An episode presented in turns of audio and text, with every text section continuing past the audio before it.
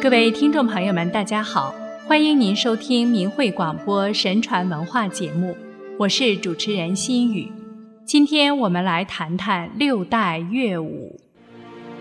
中华文化灿烂辉煌，有五千年文明史，是神传文化。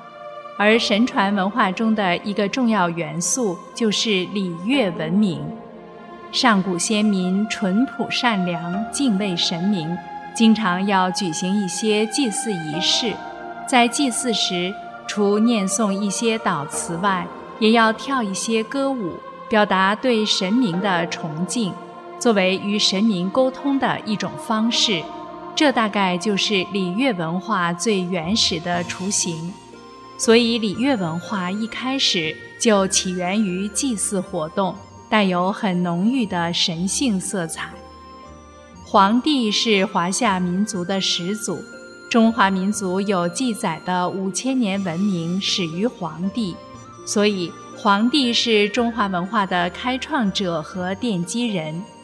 黄帝作《云门大卷》，奠定了礼乐文明的基础。《云门大卷》是六代乐舞之首，是有史以来首部歌舞乐相结合的史诗般作品。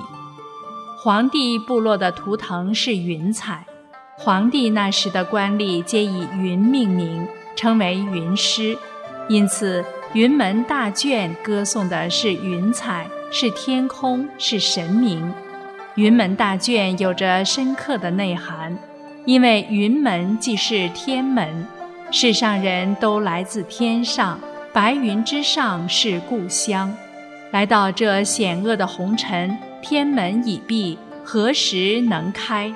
何时能重返故乡？云门大卷表现的就是那种对仙乡最深刻的眷念。云门大卷最初演奏的乐器虽然比较简单原始，但已经具备庄严肃穆、平和舒缓的雅乐风格，有了恢宏的气象。对后世影响极大，云门大卷代代相传，演变为后世祭天时仪式的一部分，成为国家大典时表演的乐舞。皇帝之后，礼乐文化传承沿袭了下来。唐尧时代有了大弦，据《史记·天工书》记载，弦是指咸池，是天上西宫星之称。因此，咸也代指西方。先民们认为，西边是日落之处，是神奇居住的地方。玉皇和王母也居住在西边昆仑山之上的白云之中，因此对那块神秘土地充满了向往。因此，面向西天载歌载舞，予以歌颂。大洪水之后。我们的祖先就是从西部的昆仑山和喜马拉雅一步步迁徙东移而来。大弦表达的正是对祖先的追远，以及生命深处对故土那种难舍难分的悠长而久远的情愫。大弦后来演变成后世祭地时表演的歌舞，也是国家大典之一。尧禅让，舜继位，更重礼乐。《尚书·虞书·舜典》记载有非常重要的一段话：帝曰：“夔命汝典乐，教纣子直而温，宽而利，刚而无虐，简而无傲。诗言志，歌咏言，声依咏，律和声，八音克谐，无相夺伦。”神人以和，舜帝任命夔为典乐之官，用音乐教导后人，使他们具备这样的人格：宽厚雍容而恭谨端肃，刚强正直而不成凶暴虐，豁达大度而不娇气逼人。用诗来表达志向，用歌来吟唱，作为诗的语言。歌声和旋律要和谐，音律要符合五声，演奏的八部乐器也要协调不乱。如此，人与神才和谐，才能感天地。这段话表明，舜赋予了音乐全新的内涵，教化百姓，培育道德。从舜时代起，礼乐文化就具备了三大功能：赞美上苍，歌颂神明，祈求上天的保佑；教化百姓，涵养道德，以真天人合一。短短的几句话，涵盖了礼乐文化的精神实质。舜是把礼乐明确作为治世和化民的第一人，不愧为一代圣君。这段话还表明，诗歌在上古时代是合为一体的，诗就是歌，歌是诗的载体和表达方式，诗是用来唱的，不是用来吟的。所以才合称为诗歌。这段话还表明，音乐在舜那个时代已经比较发达了，不但可以辨别五律，而且可以使用八部乐器合奏，演绎非常辉煌的作品了。舜距黄帝不到四百年，但舜那个时代的音乐较黄帝时期已有很大进步。《舜典》还记载了舜巡视天下、会见各部落首领时的一些情况。舜要求同律度量衡，同就是统一，律指的就是音律。这表明舜帝将礼乐文化以及度量衡等一些先进的中原文明传播到了四方。韶就是舜那个时代的杰作。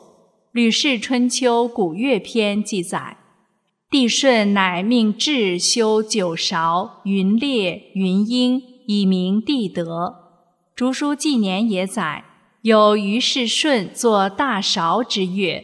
韶乐是一部非常辉煌壮丽的古典乐舞，是古代乐舞的巅峰之作。韶是美好的意思，韶乐也是泛指美好的音乐。韶乐分为九章，所以称为九韶。演唱时用箫伴奏，故又称箫韶。余书也曰：“箫韶九成。”此后，夏商周三代都把韶作为国家大典用乐，主要用于祭祀四望。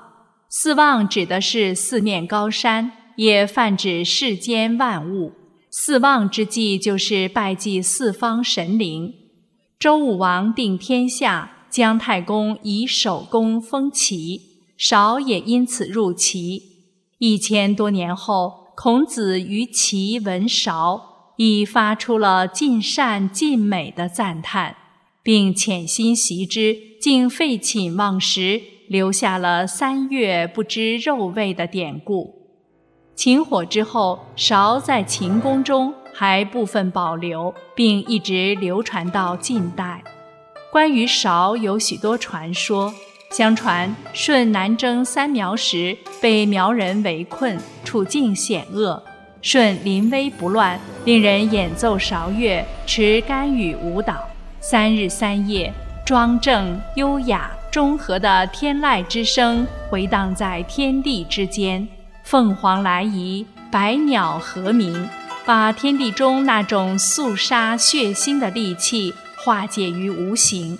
苗人凶悍之气全无，一个个丢弓弃甲，随着韶乐手舞足蹈，一场血战也随之消弭。舜帝用他的宏德和智慧收复了三苗。相传舜帝巡视天下，无远弗届。传播中原文明，到南夷时身染恶疾，自知不起，乃在一块巨石上最后一次演奏了他最心爱的韶乐。此地就是广东韶关，韶关也因此得名。那块巨石犹存，被后人称为韶石。大夏是夏朝的乐舞，故名大夏。大夏主要是歌颂开国之君大禹治水的功德，故大夏在大典中主要用来祭祀山川，祈祷风调雨顺、五谷丰登。中华民族史称华夏，也来源于此夏。左传》定公十年中，孔子曰：“宜不谋下，宜不乱华。”因此，后人孔颖达为《春秋左传》正义作书称：“中国有礼仪之大，故称夏；有服饰之美，谓之华。”梅夷所传《尚书》也称：“免服彩妆为华，大国曰夏。”一般的理解都认为，古人以服饰之美为华，以疆域广大为夏。然此论不切。夏指疆域广大无疑，但华应该是指文化，就是文化灿烂先进的意思。服饰之美也是文化和文明的一个体现，而且古人的服饰和典章礼仪密不可分，本身就是文化的重要组成部分。古人那时没有文化这一名词，故以华形容。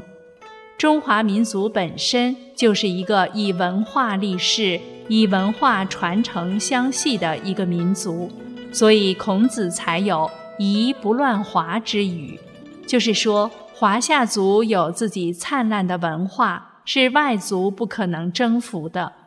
因此，华夏族就是指文化发达、疆域广大、繁荣昌盛的民族。华夏族自古以来就是以自己灿烂的文化闻名于世的。据《史记》记载，吴使季札聘于鲁，请观周乐。当见武大夏时，赞曰：“美哉，勤而不得，非与其谁能及矣。”就是说，真美呀！像这样勤而有德的人，除了禹，谁能比得上呢？据说大夏为八佾之舞，舞者八人一列，成为一佾，共有八列，故名八佾，共计六十四人表演。因为大夏是国家大典时才使用的乐舞，故后人形成礼制，只有天子才可享用八佾之礼。表演大夏时，舞者头戴皮帽，袒露上身，下着白色短裙。右手持羽，左手持乐，边唱边舞，质朴粗犷。大夏分为九段，以乐伴奏，故称大夏九成。商朝的乐舞叫大祸，夏桀无道，商汤伐之。大祸的内容就是歌颂商汤伐桀。周朝的乐舞叫大舞，歌颂的是武王伐纣。大惑大舞是替天行道、武力征伐，故称武舞。表演者持干器表演，而云门、大贤、大韶、大夏所处时代都是禅让而得天下，故称文武。舞者持乐制表演。大惑的历史记载很少，不可考，而大武在《诗经·周颂》中还保留有歌词。《诗经》中的成、卓、衡、赖、班等篇，据传都是大武的歌词。季札访鲁见武大武时，也由衷赞叹：“美哉，周之盛也！其若此服？只有昌盛的周王朝才有此气象啊！”礼乐之情同，故明王以相言之。故周公治礼乐时，继承保留了前朝的乐舞，包括大惑在内，并规定为国家最高等级的乐舞，称为六代乐舞，用于国家大典和宫廷祭祀活动。大惑用于祭先比，大舞用来祭祖先。在周朝时，礼乐制度已经相当完备，礼乐文化也很昌盛。周朝设春官执掌礼乐，礼乐被奉为国学。春官除主持庆典祭礼外，还自制礼乐，主要表现的是贵族生活，还到民间采访，收集民间艺术和歌舞，丰富礼乐作品。周朝的贵族子弟都要习练礼乐，春官负责教习。贵族子弟习练的礼乐有。伏舞、羽舞、黄舞、毛舞、干舞、人舞，主要是一些基本功训练，称为六小舞。礼乐文化维系了周朝八百年统治，对后世也产生了极其深远的影响。礼乐文化是一种来源很高的文化，可以达到天地和、万物协、国昌盛、民安乐、无为而治的境界。圣者可真天人合一，可以说是人类世俗社会最高的文化形态。中华文化的起点很高，一起源就是礼乐文化，也达到了相当的水平。可惜礼乐文化出现了断层，没有很好的传承下来。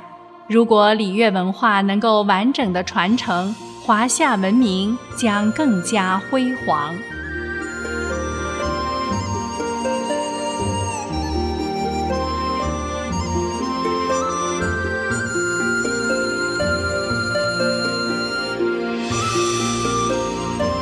好，听众朋友，今天的节目时间又到了，感谢您的收听，下次时间再会。